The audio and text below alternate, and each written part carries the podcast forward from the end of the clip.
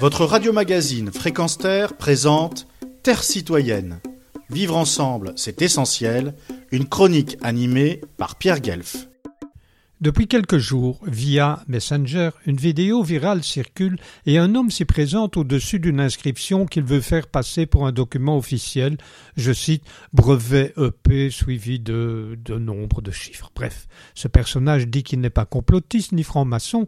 À première vue, on ne voit pas le rapport. Puis, bien entendu, on comprend vite que Louis, du haut de sa superbe, affirme qu'il peut prouver que le coronavirus est une invention ou création élaborée dans un labo, que les médias nous mentent, et patati et patata. Et ici apparaît bien vite, en filigrane, la théorie du complot. Personnellement, il y a trois semaines, j'avais annoncé la possibilité de ce type de fake news. La théorie des laborantins francs-maçons, par exemple, concoctant la prise de pouvoir planétaire, probablement avec des juifs, ou bien une autre version, au choix. Eh bien, c'est donc reparti.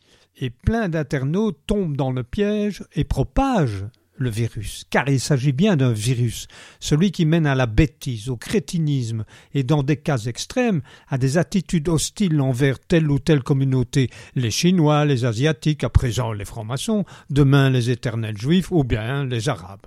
Aujourd'hui, alors que des milliers de personnes sont mortes et d'autres luttent contre ce fléau, que le monde médical se dévoue sans relâche pour sauver des vies, des individus passent leur temps à faire peur aux gens, c'est leur but à imaginer des situations haineuses, cela les fait jouir. Dilité ou jeter à la poubelle ce type de vidéo ou d'infos est la meilleure manière de se protéger du machiavélisme et de la perversion élaborée par des complotistes ou conspirationnistes sans scrupules, voire par des manipulateurs qui, au lieu de mener des actions de solidarité et de fraternité, se repèsent de leur mise en scène machiavélique propager la présente chronique ne sera pas considéré comme euh, une info fallacieuse, croyez-moi.